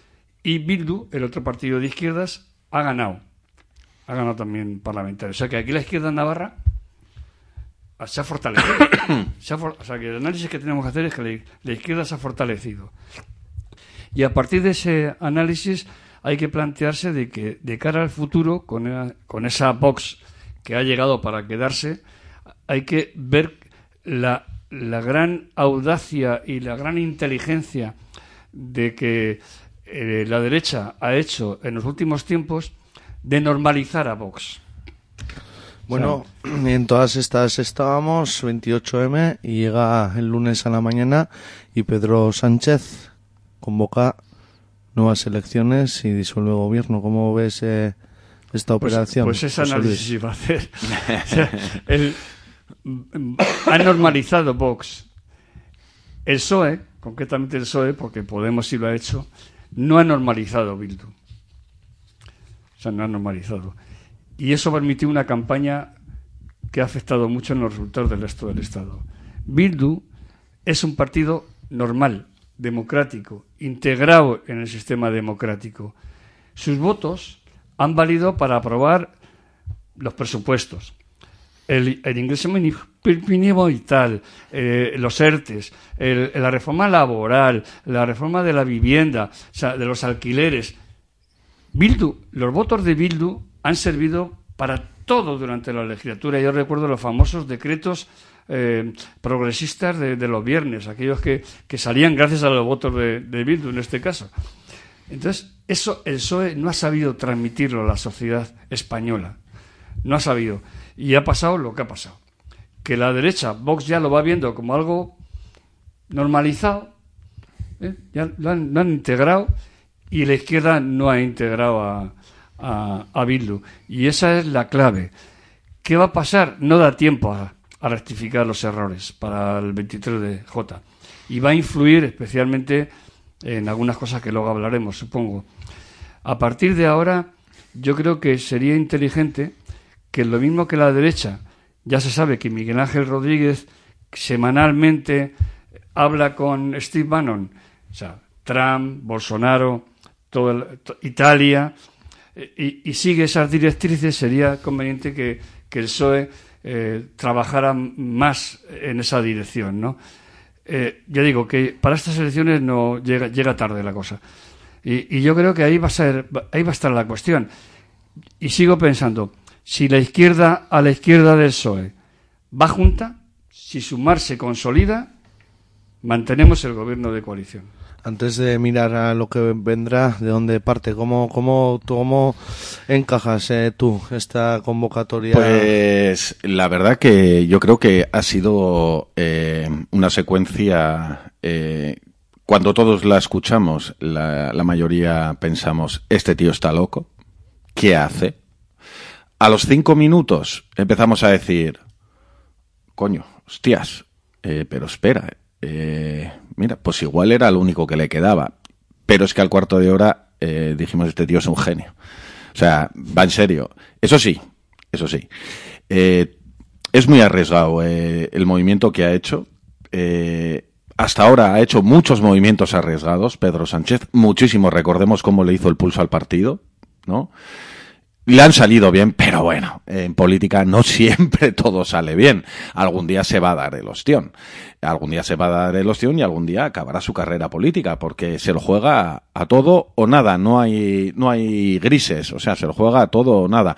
Pero después de unos días es la que le, es la única que le quedaba. Es la única que le quedaba porque lo que le quedaba eran seis meses de estar en el potro de, de la tortura, en el escaño, dándole eh, Feijo y Vox con el váyase señor Sánchez eh, durante seis meses, la, la izquierda, su izquierda, desangrándose sin un acuerdo, eh, con unos resultados que, que coincido con que no han sido desastrosos, pero han sido malos. Eh, entonces dijo, bueno, me la juego toda una carta y a ver qué pasa. Yo lo que tengo, eh, yo ese es en el, análisis de, la rueda de prensa, pero aquí la gente sabe sumar, sabe sumar. Es decir, puede ser que incluso eh, Podemos y bueno y Sumar se consolide y saque unos resultados que permita que con los resultados que pueda recuperar, con los votantes que pueda recuperar el, el PSOE a nivel estatal, pueda haber, bueno, eh, otra vez una opción de un gobierno progresista. Pero la gente sabe sumar. Ese gobierno progresista no se va a dar si los independentistas catalanes, si los soberanistas de izquierda vascos y sin otras formaciones eh, como el BNG o como, otros de, esa que se llama la España vaciada y que ha sido la que ha mantenido durante cuatro años este gobierno.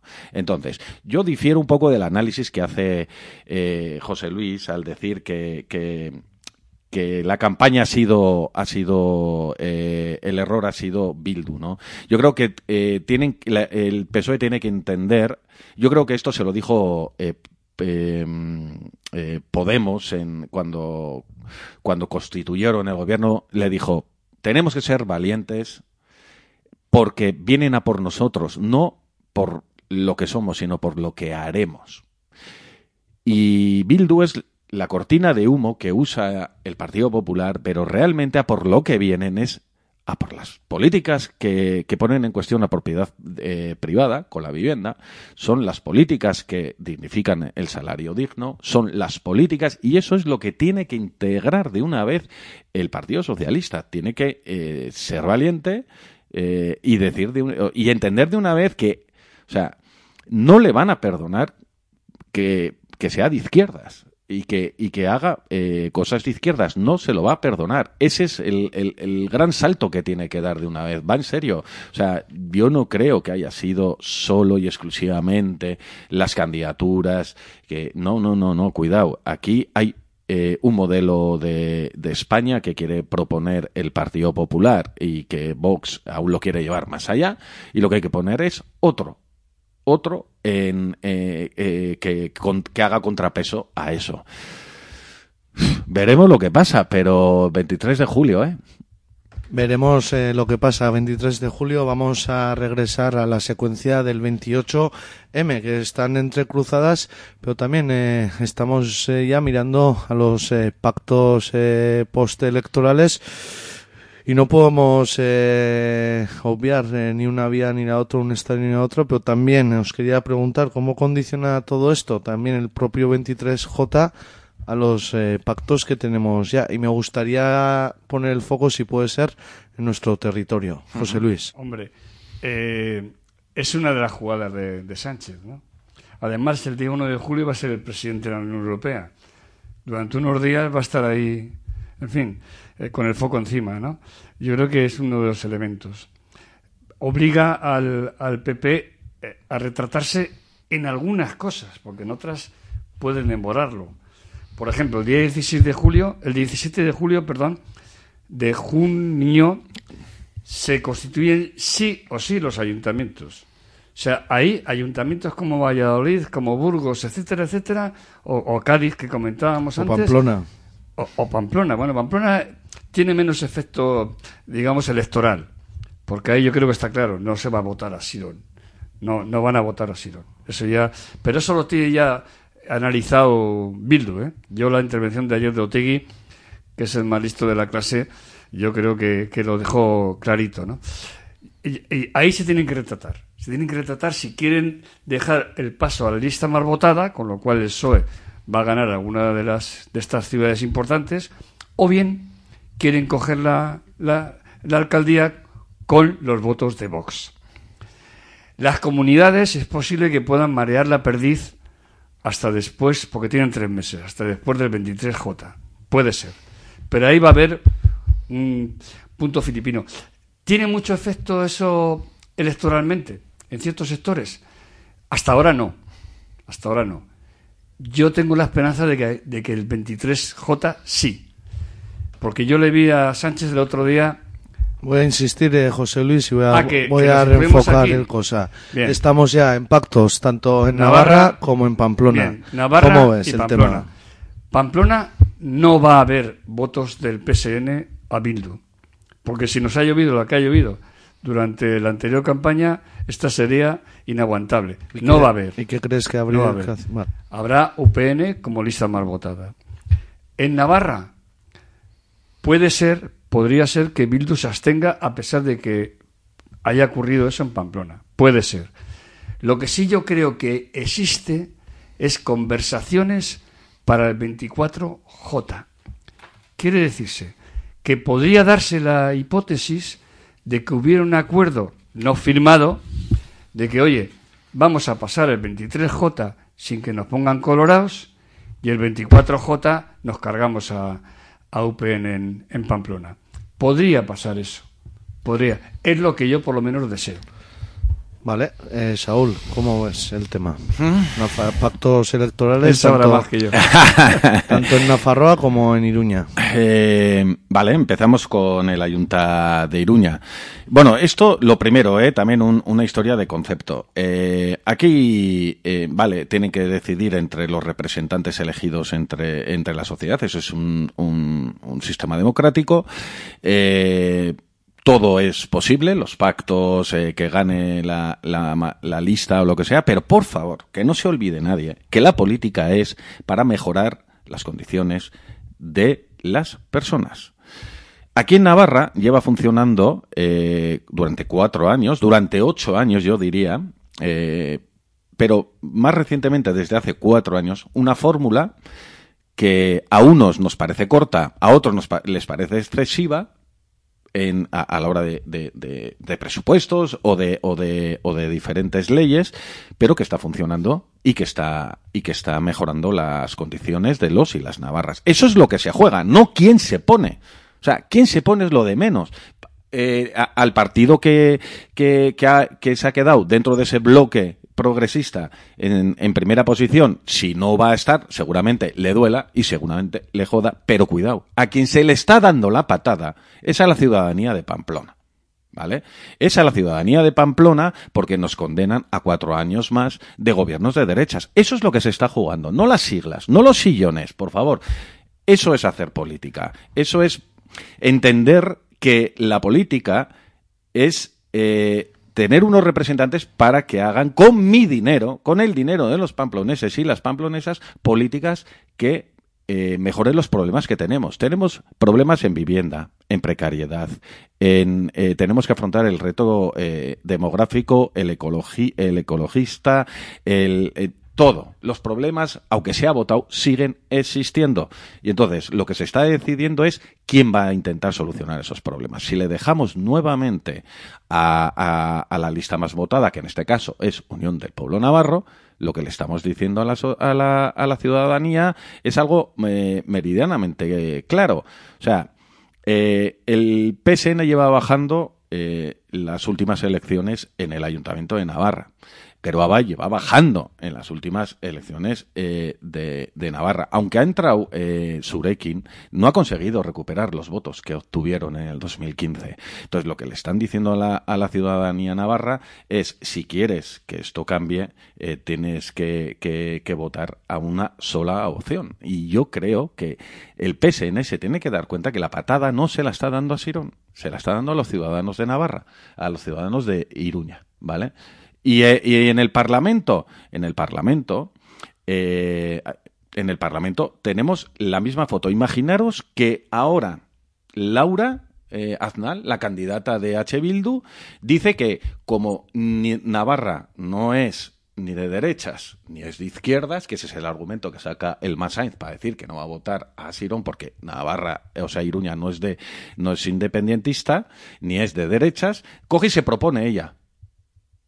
Y dice, "No, no, votarme a mí." a la tercera fuerza, que es lo que es, eh, a la segunda fuerza de- del bloque progresista, que es lo que es el PSN en, en, en Iruña. Todos nos echaríamos las manos a la cabeza. Bueno, pues todo el mundo se está echando las manos a la cabeza con la, con la situación de- del PSN. ¿Está haciendo cálculo electoral eh, a nivel estatal? Es entendible, es entendible, pero cuidado, en el 2015 la sociedad le mandó al rincón de pensar al Partido Socialista. Y el 2015 no queda tan lejos. Y la gente se está dando cuenta de que eh, si ese bloque que representa el, el Partido Socialista no es capaz de romper de una vez y decidir las cosas en Navarra para que los ciudadanos de Navarra no seamos rehenes de la situación que se genera en el Estado, quizás, quizás volvamos a vivir un nuevo 2015. Eso está jugándose a día de hoy. Yo entiendo que eh, ayer escuché eh, la, la entrevista que le hicieron a Arnaldo. Arnaldo dijo que principios, principios y principios, con nuestros votos no va a gobernar en ningún sitio la derecha, pero es que quizás yo voy más allá. Quizás lo que ya no es que no gobierne la derecha, sino que no gobiernen políticas de derechas. Y excluir al 27% de la población en Iruña es políticas de izquierdas. O sea, de derechas, perdón. Cuidado, cuidado porque eh, el flagelamiento público que se está haciendo eh, a una parte de la sociedad muy importante, que cada vez está conectando con más capas de la sociedad y que yo creo que es la que está intentando leer mejor esta situación complicadísima que tenemos en el siglo XXI, eh, también algún día podrá pegar un puñetazo en la mesa y decir aquí se pincha el balón. No creo que vaya a pasar porque principios, principios, principios, pero algún día eh, o bien la ciudadanía mandará al rincón de pensar al Partido Socialista y volverá a ser insignificante como lo fue en el 2015 y quizás eh, esa, eh, eh, y, quizás a. Bildu algún día pues pues diga oye señores hasta aquí hemos llegado porque ustedes son de izquierda sí sí pero aplican políticas de derechas aclárense José Luis, eh, parece que Saúl no tiene la misma perspectiva que tú. No, no. Eh, coincido en algún análisis. No, digo en la quiniela, ¿eh? No, no, ya, ya, ya, ya he entendido. Hombre, yo tengo muy claro de que si esta situación endiablada eh, conduce a nuevas elecciones, Bildu será la, la lista mayoritaria. O sea, Bildu ganará las elecciones. Eso lo tengo claro, claro yo y deberían de tenerlo claro en el resto de los de las sedes de, especialmente en la sede de, de Paseos Arrasate. No, eh, yo creo que, esta vez no va a pasar, no va a haber puñetazo en la, en la mesa. Y, y Otegui ayer por eso dejó esa puerta abierta. Si analizáis bien, él midió mu- mucho sus palabras para no dejar la puerta cerrada. Él dejó la puerta abierta aún perdiendo Pamplona. Vale. Aún perdiendo Pamplona. Bien, pero te voy a decir una cosa, mira. Decías, hay que mi- mirar el beneficio de los ciudadanos. ¿Tú crees que en estas elecciones los 8 millones de pensionistas hemos pensado en el 8,5 que nos han subido y no el 0,25 que nos subía Rajoy? ¿O en Bildu, ETA y, los robo, y el robo de votos, sí, la compra de votos? ¿Tú crees que los, trabajadores como mi hijo, que se beneficiaron de los ERTES, han pensado en los ERTES? ¿O en ETA, Bildu y la compra de votos? Etcétera, etcétera. Eso está muy bien, te lo compro. Es, es una teoría impecable, pero la realidad no es esa. La ciudadanía está en otra, en otra onda y lamentablemente se, la han metido en esa onda. No hemos sido capaces, Saúl. no hemos sido capaces Es que- es de que- parar esa ola. Es que, es que, la- ola. el, eh, es, es, que ETA no existe desde hace no, 12 a mí años. no me tienes que convencer, No, no, sé, que- claro. no, no, pero es que por eso mismo Y te solo digo. de Ciudad Real, al de Albacete, No, al de no, que- Cuenca. no, no, a- a- a- al de Albacete, al de Cuenca y, a- y a- y al resto de ciudadanos del, del Estado, yo estoy convencido, ¿eh? que no le influye tanto eso. Va en serio, no le influye tanto eso. No le influye. ¿Y han pensado en eso? Sí, claro que han pensado. Pero lo que ha pasado es que te- el, el espectáculo que se ha dado también en el gobierno durante cuatro años, que sacaban una ley adelante y al minuto También. siguiente se pegaban un tiro en el pie, eso no ilusiona, José también, Luis. también. Eso no ilusiona. No pongamos todo No, no. eh, en el... eh, eh, que no, que no. Que tenemos que... eh, que, te- tienen que aprender a hacer mejor las cosas. O sea, eh, es un desastre, es un desastre lo que hemos vivido a la izquierda del PSOE. Pero el PSOE tampoco lo ha hecho todo perfecto. No lo ha hecho todo perfecto. No y, y lo digo por eso mismo, porque no ha sabido hacer pedagogía con todo lo que ha puesto encima de la mesa. O sea, y al- al- eh, la gente va a votar por ilusión. La gente necesita ilusión. Y quien ha conseguido generar esa ilusión, eh, o bien se vota por ilusión o bien se, se vota eh, por reacción. O a la contra, sí. Eso es. Votar ¿no? a la contra. Eso es. Eh, el PP lo ha hecho bien, ha, ha, ha- ha- eh, con mentiras falsas. Es que es alucinante que después de 12 años, después de que se le ha dicho por activa y por pasiva a, a la izquierda Berchale y al resto de que por favor ha- hagan política, ahora que están haciendo política, vuelva otra vez la bicha al, al centro de la mesa. sí, sí. O sea, es increíble, es increíble y eso deja mm, muy a las claras también eh, que la izquierda española tiene un gran problema, un gran problema hasta que no comprenda que lo que tiene que, que poner encima de la mesa es un proyecto político para este Estado. Explicarlo a las ciudadanías, a la ciudadanía y, y no solo en el ámbito social, sino también en el ámbito nacional. Porque si vemos los mapas eh, de elecciones, tanto Cataluña como Euskal Herria son diferentes. La sociología es diferente.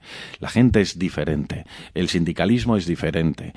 Eh, hay otras correlaciones de fuerzas, hay otras maneras de ver las, las cosas. Y a la gente de Albacete habrá que explicárselo de una vez, de que eh, para, incluso si nos vamos a la guerra civil, o si nos vamos a otros problemas que pueda llegar a tener el, el Estado, la pedagogía por, falta, por parte de la izquierda es muy escasa. Y luego pegarse tiros. Todos los, el martes haces bien las cosas, el miércoles te pegas tiros en Vamos. los pies tú mismo. En. Vamos a avanzar. José Luis, acércate un poquillo el micro. Bueno, parece que en Pamplona ha habido al final sintonía entre vosotros. Se va a perder por unos, la, no la van a ganar otros. ¿Te ha convencido, Saúl?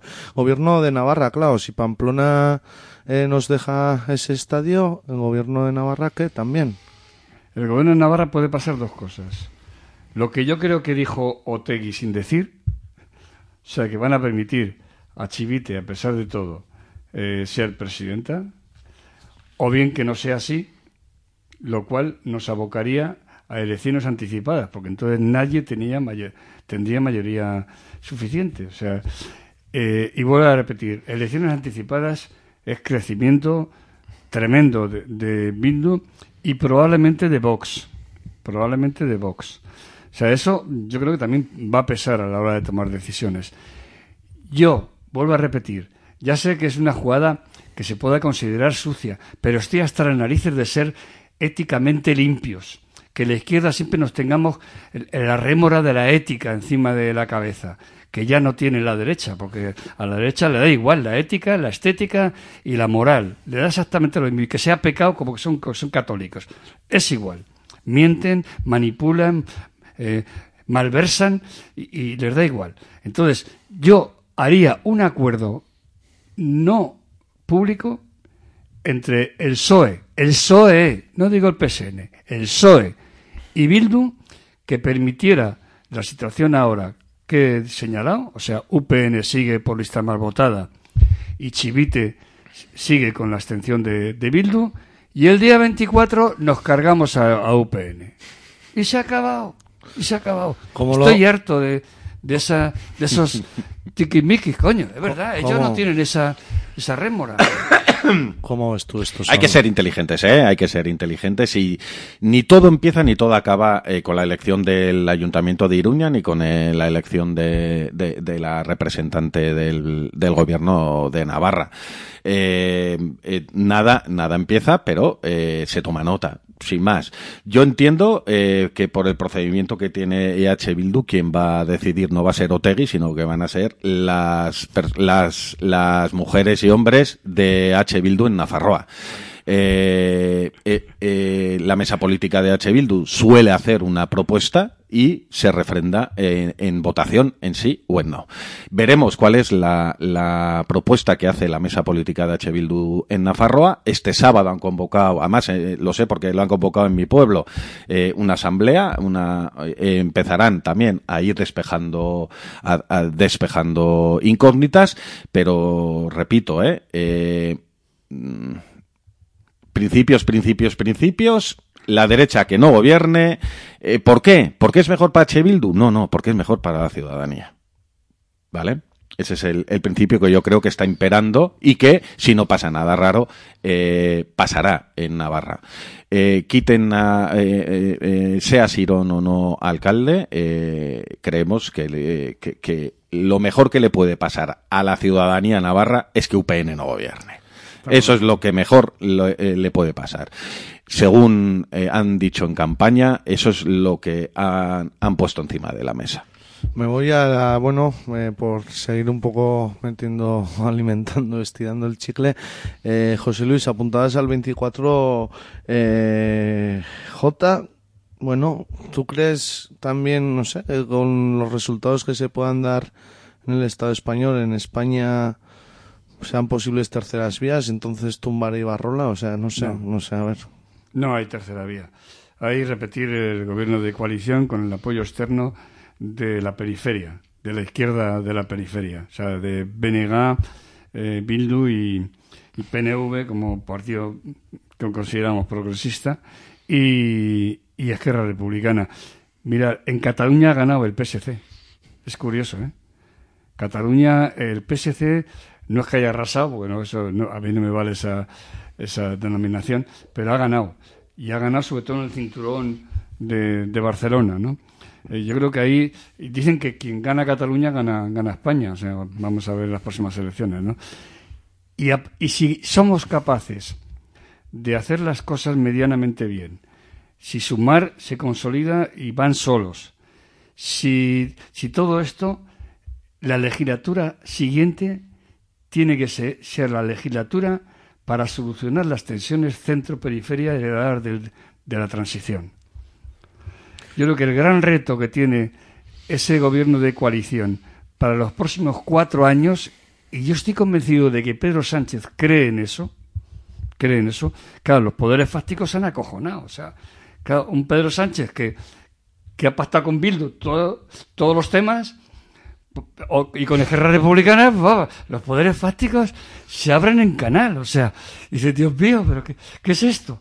Bueno, pues la próxima legislatura, si salimos del 23J con vida, es la legislatura de superar las tensiones centro-periferia. ¿Y Ya, me entendéis, ¿no? Sí, sí, sí, entendido.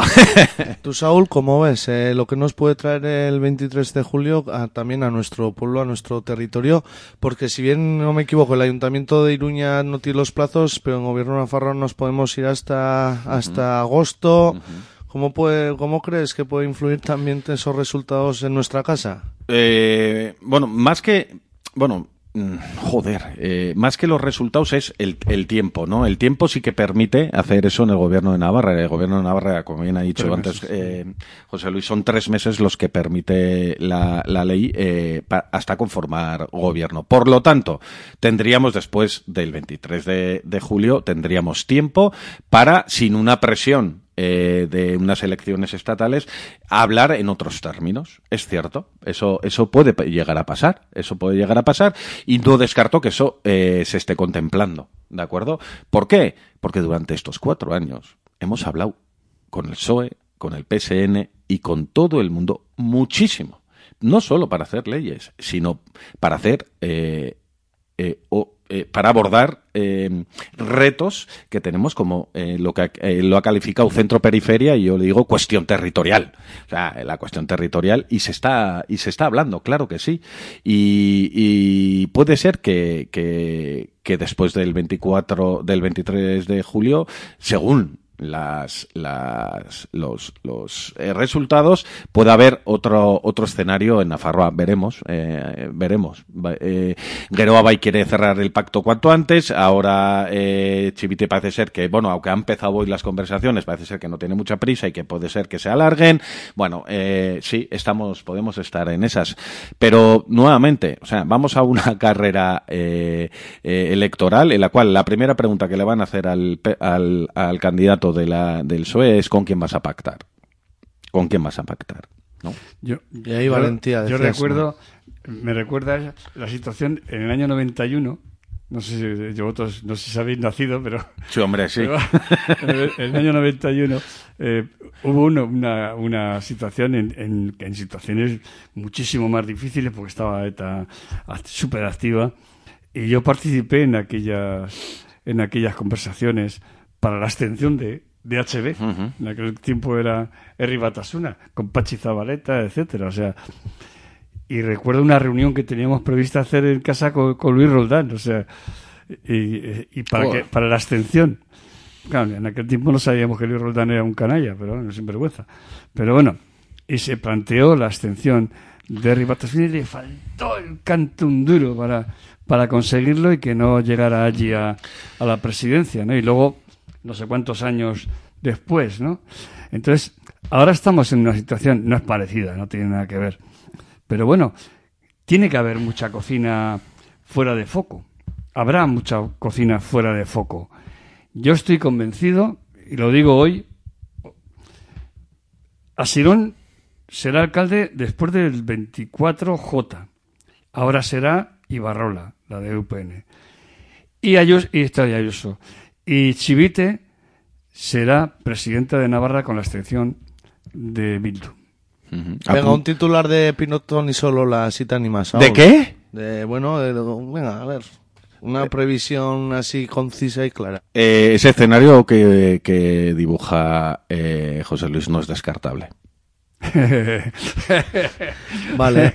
Bueno, Hemos pues entendido el mensaje. tenemos algún minutico aún, no sé, también veníamos hablando de la desafección eh, política de la gente, del cansancio, del atargo, y no sé, nos viene otra campaña electoral, eh, otras elecciones en pleno julio, en pleno verano. Ha sido una campaña muy embarrada, dicen los medios, así que yo me atrevo a decirlo, diría intensa, pero el término también acuñado por por eh, por los bueno por el relato periodístico ha sido embarrado uf, como como veis el siguiente mes y en la gente Pues la- más. Peor, peor, peor. Pero un- primero un comentario. Es que me hace una gracia. Es que, es que nos ganan en el relato. Eh, la- las derechas nos ganan en el relato. Están escanda- Ahora están montando una campaña porque, daros cuenta, hay que ver a Ayuso. O sea, yo siempre me fijo mucho en Ayuso porque es la que marca el paso. Yo el artículo de hoy titulo Calienta Ayuso que sales. O sea, porque yo, yo estoy viendo eso, porque claro, si Fijó no, no es capaz de llegar a la Moncloa al 23J, sale Ayuso, está claro. Entonces yo, yo escucho a Ayuso porque es el- la que marca. Y, y ahora dice, eh, es que es un pucherazo, que va a ser la siguiente. O sea, a Bill Dueta ahora viene el pucherazo. Porque lo han hecho en verano para que no haya interventores, para que la gente se vaya de vacaciones, y sobre todo los ricos, y, y no voten y tal. Oiga, el señor Fijó convocó unas elecciones el 11 de julio, que muy bien, que estábamos en pandemia, etcétera, etcétera. Pero las convocó el 11 de julio y nadie se escandalizó. El que está ahora, o sea, Fijó, no el Pepito Pérez, no, Fijó. Entonces, ¿qué me está contando? Entonces, el PSOE tiene que ser suficientemente hábil para que contrarrestar esa campaña, acabar con esa campaña. Y a mí me gustó la intervención de Pedro Sánchez. Le vi agresivo. Ya le vi hablando las cosas como de. No, es que es un problema entre Pedro Sánchez y Yolanda Díaz, y, Fijó y Ayuso, y Abascal. Prau. Esa es la batalla. Bueno, aquí hay otros, otros activos, otros actores. Saúl, Y esa ¿cómo- es la clave. Eh, pues eh, si, si esta ha sido embarrada, eh, yo no sé, cómo, eh, después del barro que viene, ¿no? Eh, El lozadal. El, el lodazal, ¿no? Pues eso va a ser, eso va a ser. O sea, eh, va a ser, nadie va a hablar de propuestas, nadie va a hablar de nada. Aquí esto va a ser eh, una campaña, co- creo que, que, que, que va a superar, va a superar a la, a la vivida en las municipales. ¿Y cómo habría que afrontarla? Eh, yo entiendo que, que desde esta tierra eh, se tiene que afrontar eh, con dos vertientes. Una, hay que parar eh, la- a la derecha extrema y a la extrema derecha. Hay que parar. O sea, no puede ser. Esta gente viene a quitar derechos. Esta gente viene a... No, no, no. O sea, eh, a- a- hasta incluso ilegalizaciones, que luego, luego hay que llevarlas a un tribunal y tal y tal y tal. Y puede ser que, que no se llegue a, a tal extremo porque estamos en el 2023. Pero bueno, estamos en esa.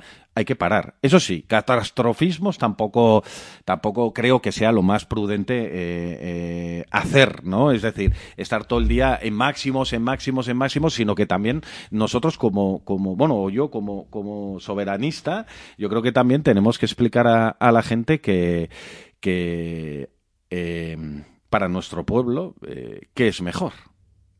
¿Mm? En clave de pueblo, ¿qué es mejor? ¿Que gobierne la derecha que, o que gobierne eh, Sánchez? Yo creo que no hay, no hay dudas de, por el momento, no hay, no hay ninguna duda. Como pueblo, como sociedad, como persona, nos eh, viene mejor. Eso sí, eso sí, cuanto eh, si el PSOE sigue necesitando a lo que José Luis llama periferia, este, este país eh, eh, irá mejor. Por lo tanto, también tenemos que, entender que cuanto el soberanismo sea más fuerte también en Madrid, eh, podremos, como hemos demostrado, seguir colaborando en políticas de izquierdas, aunque se nos queden cortísimas, pero entendemos que cuando entre, entre entras a una negociación, bueno, pues eh, se quedan pelos en la gatera y hay que saber hasta dónde podemos llegar a acordar, pero eh, entiendo también que este, este país eh, tiene que, que- que mostrar a las claras que una vez más, aunque sea en julio, vota diferente porque es diferente. Pero fíjate, lo que más daño le ha hecho a la derecha, lo que le ha abierto las carnes en canal, fue la imagen de Bildu y Esquerra Republicana presentando en el Congreso la ley de la vivienda. Eso ya dije, no, hasta aquí hemos llegado. O sea, a este lo sacamos, aunque sea con un golpe de Estado. O sea, esto no, no, no puede. Sánchez tiene una cosa, ah, también tiene una cosa añadida positiva con la, con la decisión que ha tomado. Y es que disuelve las Cortes y por tanto ya no va a haber más votaciones con Bildu y con, y con Esquerra. Ahí les quita una parte de su, de su dialéctica, ¿no? Pero, pero la derecha está. O sea, Sánchez ha normalizado las relaciones con Bildu y con Esquerra Republicana. Ha tenido la valentía, y hay que reconocerle, es el primer presidente que ha dicho, no, no, estos señores son un partido más y yo negocio, hablo, me junto y, y acuerdo las veces que me da la gana. Hasta ahí, hasta ahí podríamos llegar. O sea que en ese sentido a mí me parece que eso ya también ha quedado ahí. Entonces, la batalla va a ser PP Vox no tienen más aliados. O sea, no va a pactar con PNV, ya se lo ha dicho Ortúzar, no va a pactar con Esquerra Republicana ni con la gente de, de, lo- de Junts per Cataluña, no tiene aliados. O sea, o ellos sacan mayoría absoluta, PP y Vox, o no gobiernan. La ventaja que tiene el PSOE y Sumar es que se comunica bien y con, con Bildu, con Esquerra, con, con PNV. Entonces, la clave está conseguir que Pepe y Vox no tengan mayoría absoluta. Pues eh, Esa es la clave. se- Seguiremos. eh, bueno, aquí habremos eh, terminado eh, el curso en Euski Ratia en Pasea Lecu, así que mantener un mes más.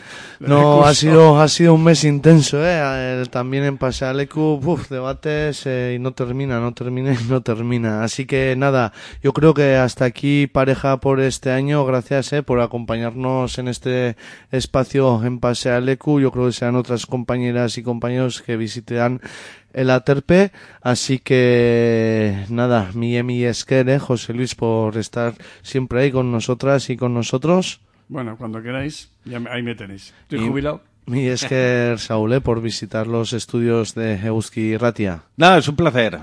Así Venga, que a votar todos, ¿eh? A votar todos. Ay, José Luis, te faltaba. Venga, agur. Agur.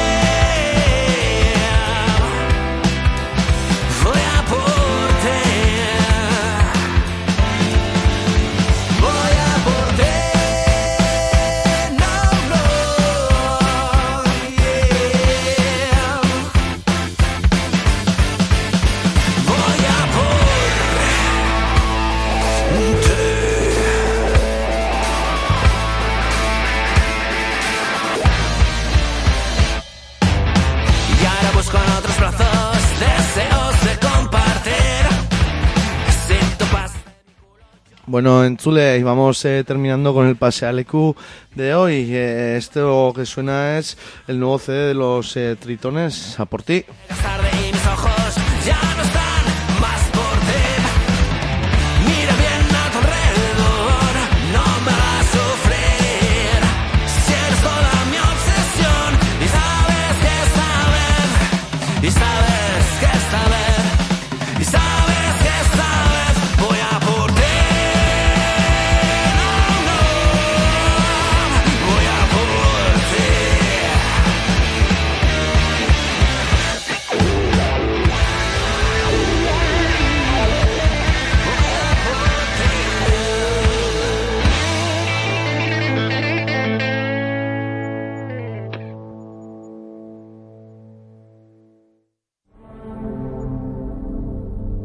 Ei, ChatGPT, nola ateratzen dira perretxikoak? Perretxikoak lurpean azten diren ondoen fruituak besterik ez dira. Udaberrian eta udazkenean sortzen dira geien, eta hori ez da kasualitatea. Ondoetako esporak ernetzeko ezetasun handi samarra gion por 170 etik gorakoa, eta temperatura epela behar izaten dira. Lehorterik ez bada behintzat, hemengo udaberriak eta udazkenak oso ondo betetzen. Iak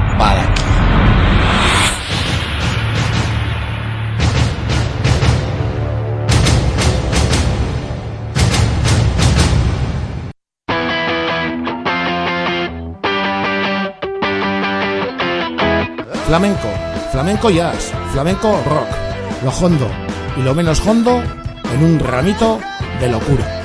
Todos los jueves a las 7 de la tarde y repetimos los viernes a las 9 de la mañana. También en eguski.es. Hazte Eguskide para disfrutar más de Eguski y Ratia. Eguski y Ratia, 91 y 107 de la FM.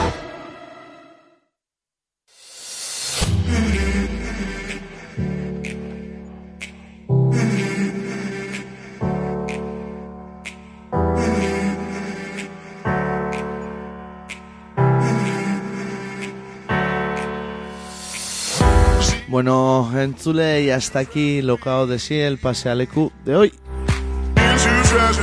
Mañana volveremos con toda la actualidad a las ondas libres de Guzki Ratia a las 10 de la mañana, puntual, puntuales. Ordura arte bada. Izan adiós.